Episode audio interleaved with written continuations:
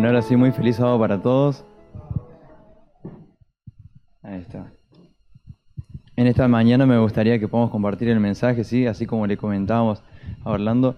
Eh, hace, sí, desde el 2018 más o menos que venimos ininterrumpidamente presentando sermones en todas las iglesias donde nos invitan, básicamente, ¿sí? Así que todos los años. Y, eso es, es, lindo, es muy gratificante para nosotros poder compartir la música y un poco de lo que hacemos, ¿no?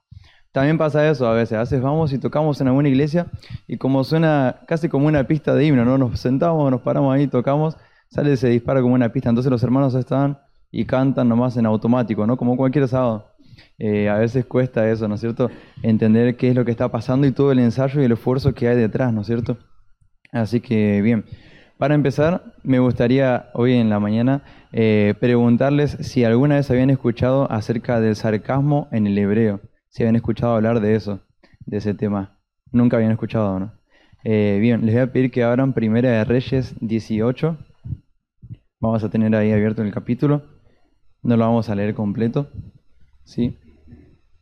Y bueno, yo el otro día estaba escuchando ¿sí? un, un tema que se dio en la tarde y hablaba acerca de esto y me impactó mucho al punto de que empecé a investigar un poco más qué se trataba esto, ¿no? ¿Por qué es que en el hebreo antiguo se usaba tanto el sarcasmo, ¿sí? Eh, hay hechos no solamente registrados en la Biblia, sino también en otros, otros libros, eh, que hablan mucho acerca de esto, de la historia del hebreo antiguo y cómo el sarcasmo fue fundamental para el pueblo en aquellos tiempos.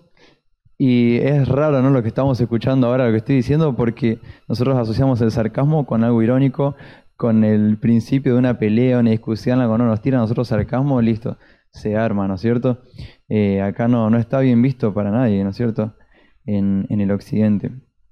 Entonces, para comenzar vamos a hablar de un personaje bíblico, ¿sí? Que lo vamos a tener que descifrar ahí, igual, primero de Reyes 18 ya sabemos, ¿no? ¿Cuál es?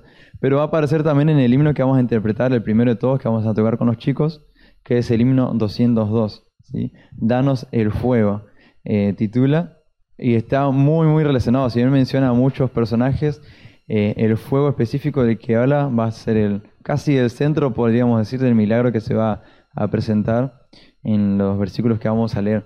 Así que vamos a empezar así, interpretando el himno número 202.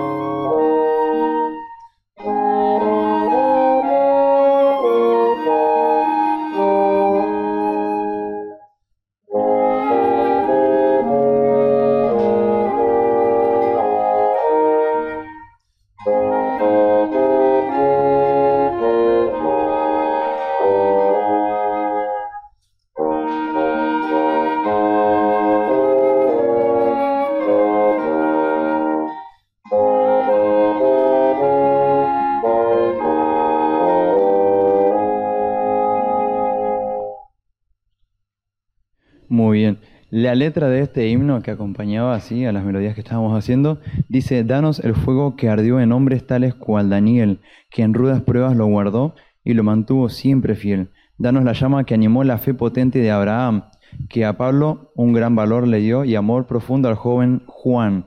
Y tercera, dice, danos el cielo, la virtud, la que a Elías dio poder, danos tu divinal salud, tu fe y tu gracia a conocer. ¿Sí? Entonces, principalmente nos vamos a enfocar a Elías, como se habrán dado cuenta por el, por el capítulo, en Primera de Reyes 18. Vamos a empezar desde el versículo 20, ¿sí? En ese momento había un gran conflicto, ¿sí?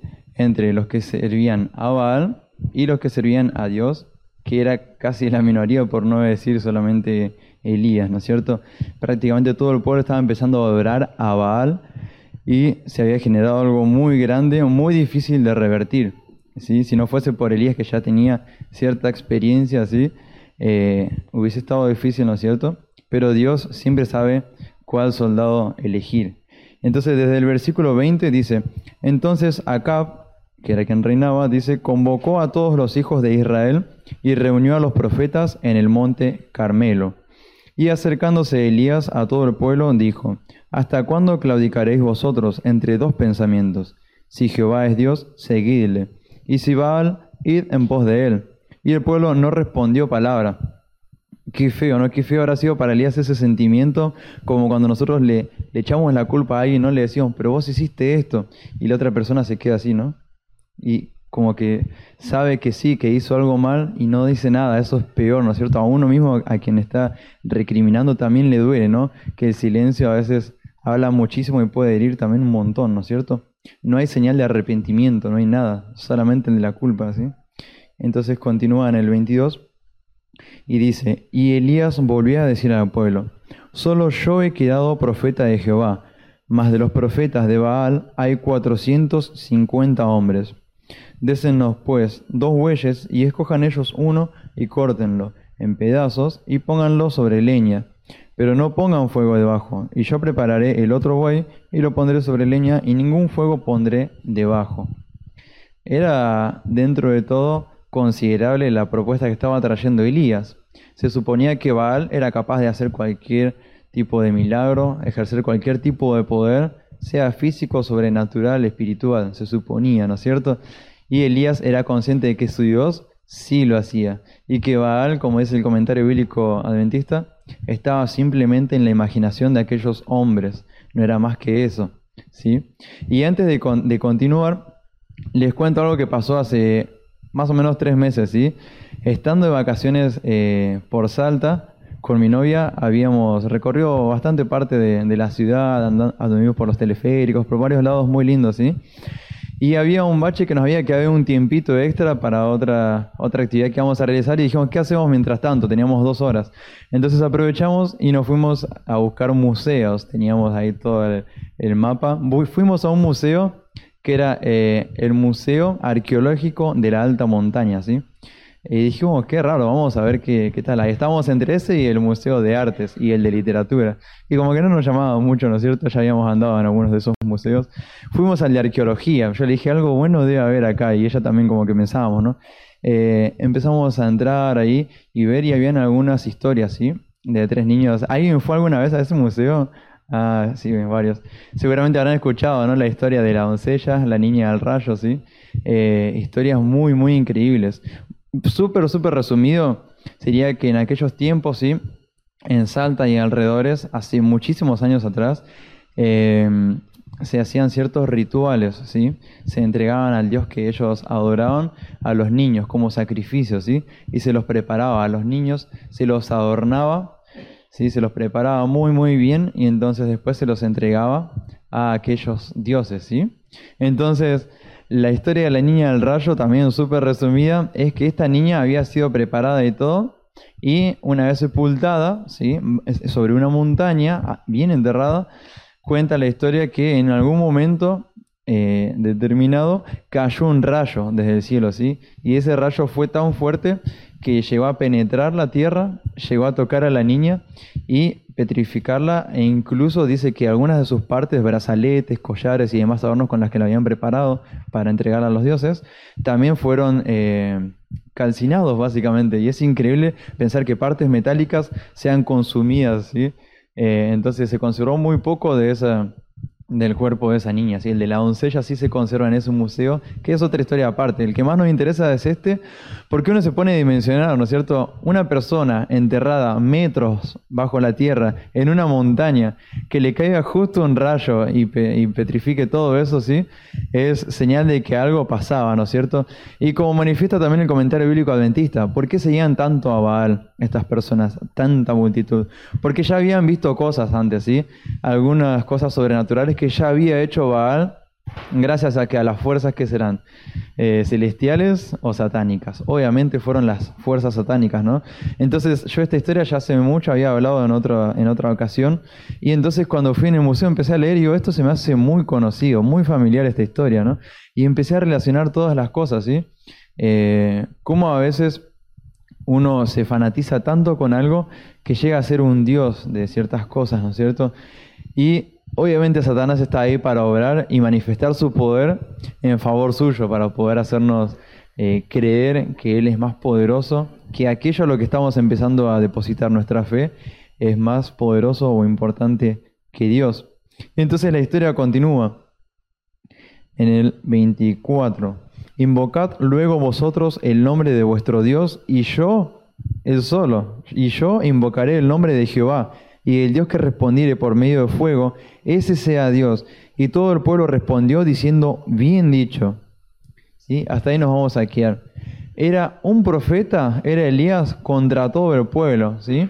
Y acá podemos ver el gran poder de Dios, cómo habla, cómo haces con la minoría. Eh, se puede lograr tantas cosas. ¿sí? Entonces vamos a continuar con el segundo eh, himno que vamos a interpretar, que es el 207. Dios nos habla. ¿sí? Me gustaría si hubiese la posibilidad que se pueda proyectar la letra del himno. No sé si se podrá. Sería lindo para que a su vez que van leyendo la letra de qué habla el himno, podamos nosotros interpretar la melodía y entonces todo en armonía pueda estar todos juntos. El himno número 207, Dios nos habla.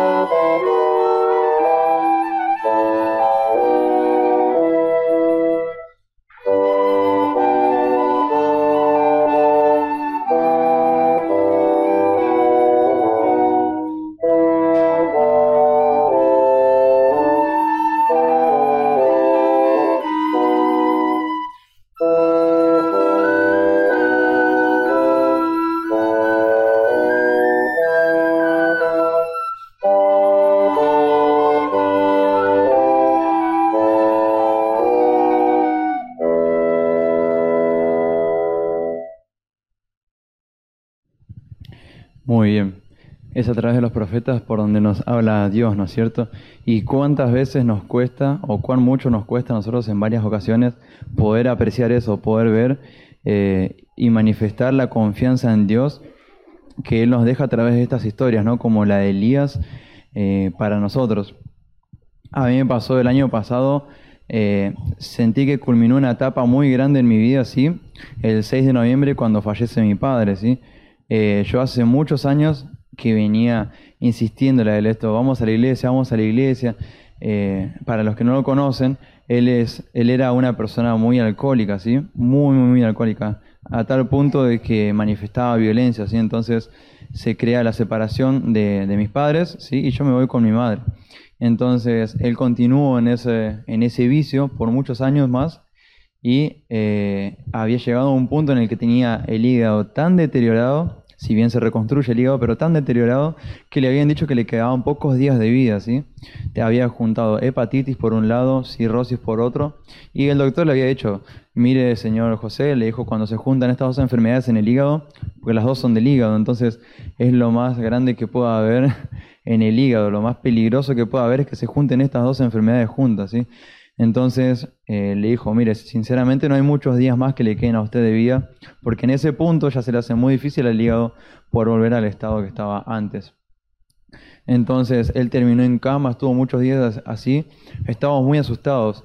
Mi madre, por más que se habían separado, ella siempre lo, lo amó, desde chiquitos que se conocen ellos, se conocían. Eh, entonces íbamos a visitarlo los dos, con mi madre íbamos los dos a la casa de él y entonces le hablábamos acerca de Dios. Más que nada yo, yo era el que estaba como más insistente.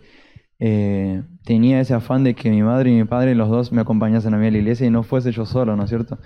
Eh, con mi madre lo había conseguido. Si bien era ella quien me llevó a mí a la iglesia adventista, hubo un momento muy duro también en su vida, que cayó en la depresión y demás. Pero bueno, eh, varios años yendo yo solo a la iglesia siendo chico, con entre 13 y 16 años más o menos, 3 años aproximadamente, ella había retornado a la iglesia, ¿sí? Entonces era como que una mitad de mi objetivo estaba cumplido, ahora faltaba la de mi padre. Pero en fin, estábamos en lo de mi padre hablándole mucho, íbamos muy a diario a visitarlo y en una de esas ocasiones yo le ofrecí, le dije, pa, ¿no te gustaría estudiar la Biblia? Obviamente no te lo daría yo, porque a mí siempre me rebotaba en la cabeza esa idea, ¿no? Que siempre corre en la iglesia de que uno no es profeta en su propia tierra, ¿no? Entonces, con ayuda de un muchacho, un hermano de la iglesia que estaba estudiando teología, eh, le empezamos a dar los estudios bíblicos. Eh, había llegado hasta la hoja más o menos 17 y 18, ¿sí? Había visto, no lo hicimos tal cual el orden que está en la fe de Jesús, a veces uno analiza a la persona y la situación en la que se encuentra, ¿no?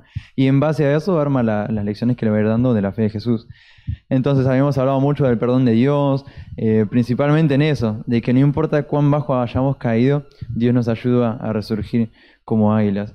Y habíamos hablado mucho de eso del perdón, el arrepentimiento, los vicios, el régimen de la salud. Y entonces él había aceptado muchas esas cosas, había afirmado de como podía, porque recuerden que él estaba en cama muy mal. Entonces él escuchaba y respondía como podía. A veces escribía, cuando estaba de ánimos hablaba. Pero en un momento se empezó a recuperar. Y con esa recuperación física también vino la recuperación de la soberbia, ¿no es cierto? Eso que uno a veces tiene, cuando se siente un poquito bien, ya está, como que Dios correte, yo sigo solo, déjame acá, hasta acá me, me serviste. Entonces, abandonó los estudios bíblicos, empezó a sentir bien de nuevo, empezó a trabajar, se recuperó todo. Eh, me olvidé de mencionar un pequeño gran detalle antes. Había llegado a tal punto antes su deterioro físico que habíamos pedido al pastor distrital en aquel momento que lo unja, ¿sí? Había sido ungido, imagínense el estado en el que él ya estaba eh, fulminado, ¿no es cierto? Entonces, bueno, volviendo ahora al futuro un poco, él se había recuperado de todo, había empezado a trabajar y demás, y entonces se había olvidado un poco eso, y a mí me hizo muy mal. ¿Cómo puede ser que no se dé cuenta, ¿no es cierto? Yo estando desde afuera, cuando a uno le pasa es distinto, ¿no? Pero yo lo veía y decía, ¿cómo puede ser tan soberbio que no se da cuenta, que hizo tantos estudios, que cuando se agarró en la mano de Dios fue cuando su salud se disparó para arriba, se fue todo súper bien, y ahí en el mejor momento lo abandona. Hizo un milagro básicamente en su vida, le habían dado días de vida y había mejorado. Entonces se mejoró, se mejoró, se mejoró Después yo seguía visitándolo y demás, y es como que a poco yo estaba perdiendo ese eso y decir de decir que mis padres sí o sí tienen que estar en la iglesia y que si no van es por mi culpa porque no estoy haciendo la obra como corresponde, ¿no es cierto? Que recaía todo en mí. Entonces, de a poco empecé a comprender que los planes de Dios tal vez eran otros, ¿no es cierto? Y finalmente llega esto repentinamente, ¿no? Que él fallece, también por algo de la salud, él tenía unas bandas eh, isofágicas, se llamaban, y esas bandas estallaron, si no aguantaron más. Él había vuelto a consumir muchísimo alcohol, pero muchísimo. Entonces él falleció. Cuando lo encontramos en su casa ya estaba eh, muerto, ¿sí? Entonces ahí es como que empezaron a correr un montón de cosas en la cabeza. Fue tu culpa, fue tu culpa. Vos no fuiste a tiempo, vos no, no, insististe, no insististe lo suficiente. Y un montón de cosas, ¿no es cierto?, en la cabeza. Pero después de eso eh, que obviamente es Satanás quien lo pone, ¿no es cierto? Somos todos conscientes de eso. Eh, empecé a, ver otro tipo de cosas, empezar a verlo por otro lado, ¿sí? Porque al pasar eso, mi madre como que de alguna forma, ella obviamente le hizo hasta tal vez mucho peor que a mí. Recuerden que ella hasta ahora no estaba yendo a la iglesia, ¿sí? Pero hace unos días ella empezó como de a poquito a ir a la iglesia, algún programa de JA, cuando hacen alguna comidita a la noche o se quedan a almorzar, ella de a poco está empezando nuevamente. Y no solamente, sino, no solamente eso, sino que también está estudiando la Biblia y demás. Entonces es como que ellos me di cuenta que Dios a veces te dice, no, mira, vos no estás destinado para predicarle a esta persona, enfócate en tal o tal persona, ¿no es cierto? Y cómo Dios va hablando y se va manifestando. Y cuando veo este tipo de cosas, eh, pienso, ¿no? ¿Qué hubiese pasado si hubiese estado Pablo en el lugar de Elías, con las, sus cualidades? ¿Qué hubiese pasado si era Moisés quien estaba en el lugar de Elías y tenía que eh, acarrear con estas personas, con estos 450 sacerdotes, más todo el pueblo, ¿no es cierto? Y es ahí cuando uno se pone a pensar, Voy a ser tentado por Satanás y caer en el error de pensar que es todo por mi culpa, que yo no merezco eh, el amor de Dios, de que Dios en realidad a mí no me quiere, de que no cuida a mis seres queridos. ¿Voy a caer en eso o voy a pensar de forma positiva y ver el ojo, la mano de Dios, cómo se manifiesta y cuáles son sus planes realmente y no los míos? De eso va a hablar un poquito el himno que continúa ahora, el himno 507, si vamos a hacer el himno 507, le estoy cambiando un poquito los planes ahí a los chicos, vamos a hacer el himno 507 que se llama Tentado no seas, ¿sí? Tentado no cedas. Me gustaría si se puede proyectar también de igual manera la letra para poder leerlo.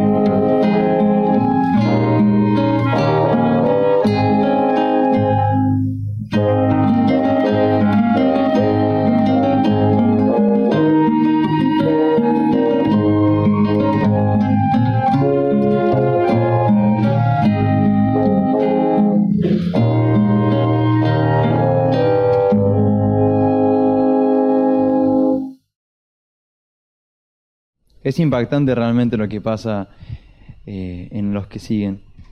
Continúa el versículo 25. Perdón, el 24.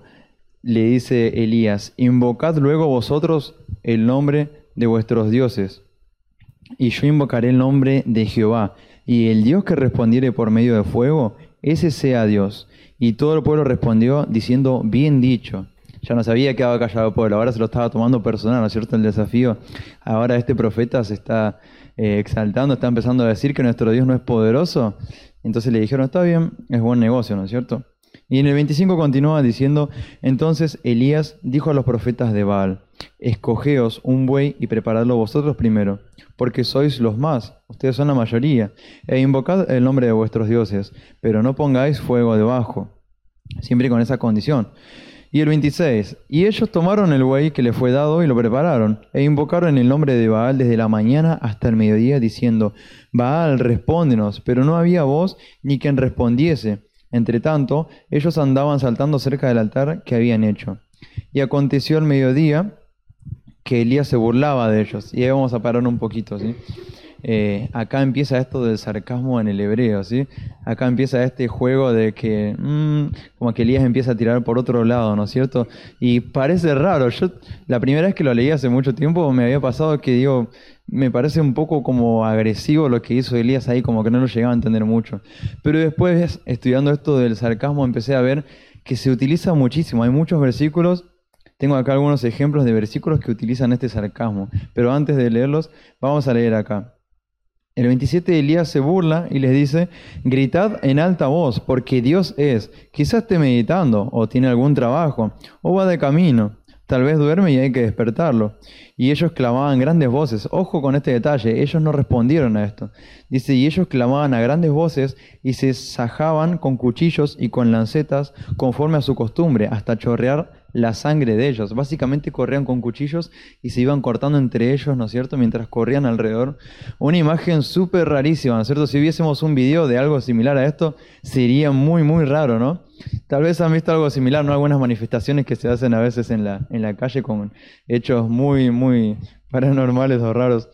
Y entonces dice el 29, pasó el mediodía y ellos siguieron gritando frenéticamente hasta la hora de ofrecerse el sacrificio, pero no hubo ninguna voz ni quien respondiese ni escuchase.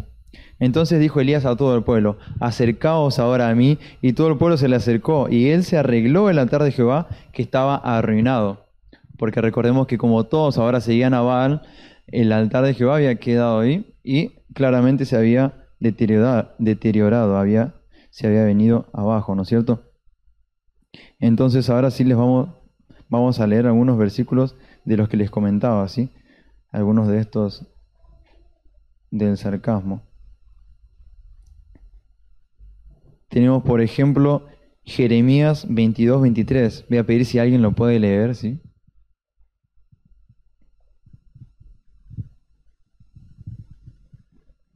El sarcasmo varias veces en el hebreo antiguo tiene que ver también con asociaciones a otros hechos o similitudes, comparaciones con algo parecido y hasta a veces exageraciones. Si Se toma algo eh, minúsculo y se lo potencia por tres. ¿sí? Jeremías 22, 23, ¿alguien puede leerlo?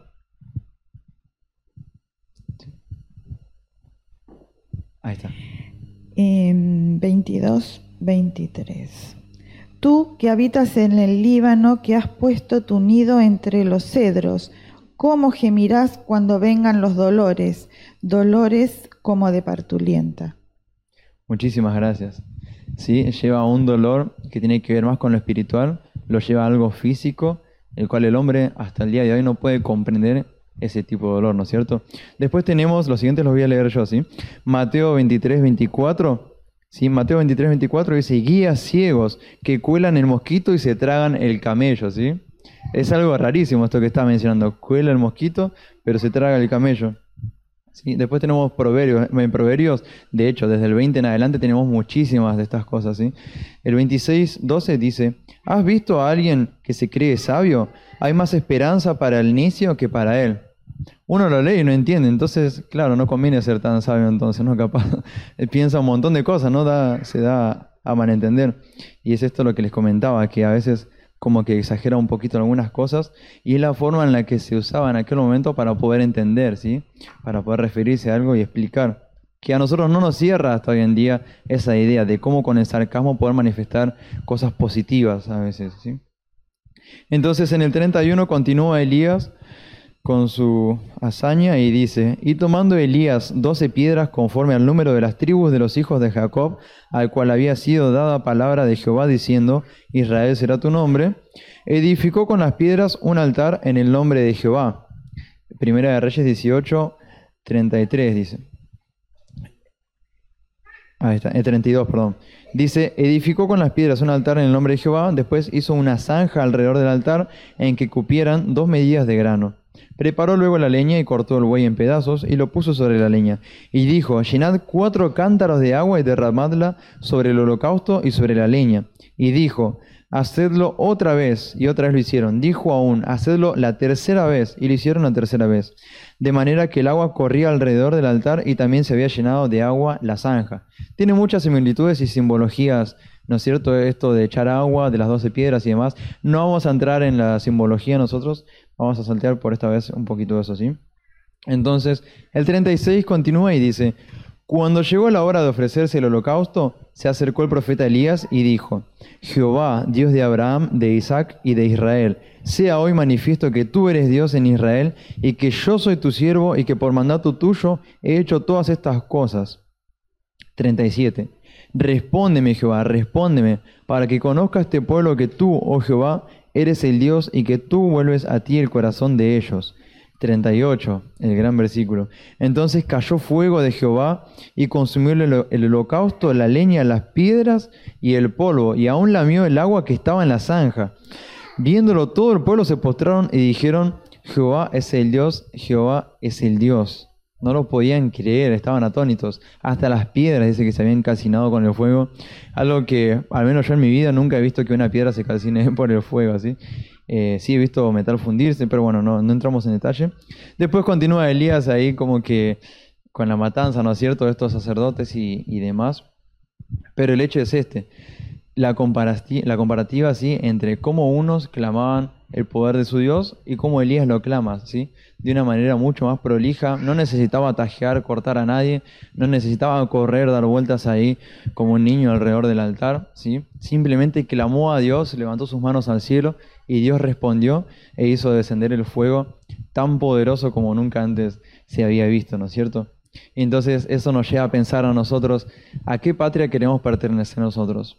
¿A esa que nos promete Satanás junto con todos los, tesoros materiales que vemos a nuestro alrededor, con la tecnología, con el ocio, con el entretenimiento y demás, con el trabajo, porque no también el dinero?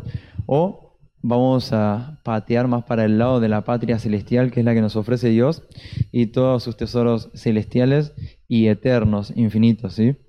Que esta mañana eh, nuestro deseo sea ese, ¿sí? Estar del lado de Elías, hinchar para su equipo, ¿sí? Y poder ponernos del lado de Dios y elegir por la patria, ¿sí? Prometerle a Dios toda la lealtad que se merece. Vamos a cerrar con este último himno, ¿sí? Que es el 526 Oh mi patria, te prometo hoy.